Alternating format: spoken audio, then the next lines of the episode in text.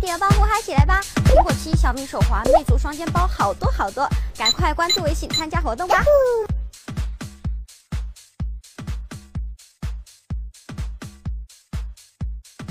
科技日报社海量资讯，只需三分钟。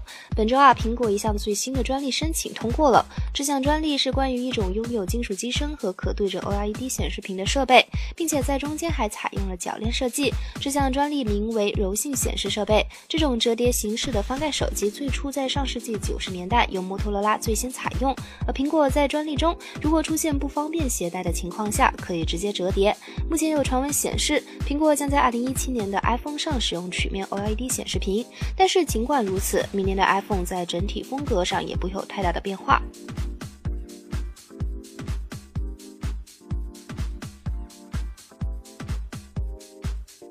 数月过去，虽然三星 Note 7爆炸事件已逐渐平息，但由此引发的更多负面效应才刚刚开始浮现。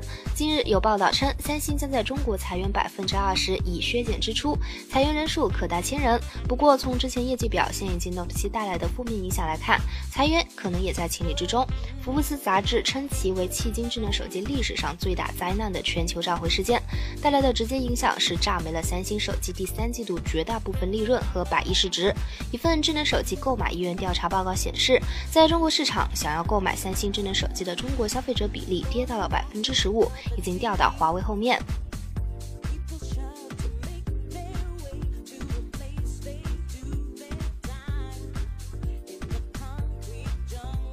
小米宣布将参加 CES 2017，并会发布一款全新产品。据悉，这是小米首次参加在拉斯维加斯举办的国际消费类电子产品展览会。届时，小米会举办新品发布会，时间为2017年1月5日上午十一点，同时也会展示小米和米家的全部产品。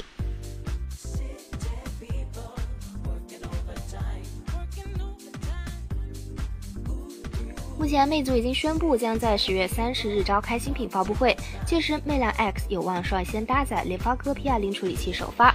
然而，时隔仅一天，魅族再次发出了一份邀请函，宣布当天发布会的另一主角 Flyme 六也会同期发布。年末这段时间，各家国产厂商全部改版的定制系统要互相厮杀了。目前，华为已经抢先在了最前面，率先推出了基于安卓7.0的 EMUI 5.0。接下来的 Flyme 六和 MIUI 9是否能后来者居上？也成为了悬念之一。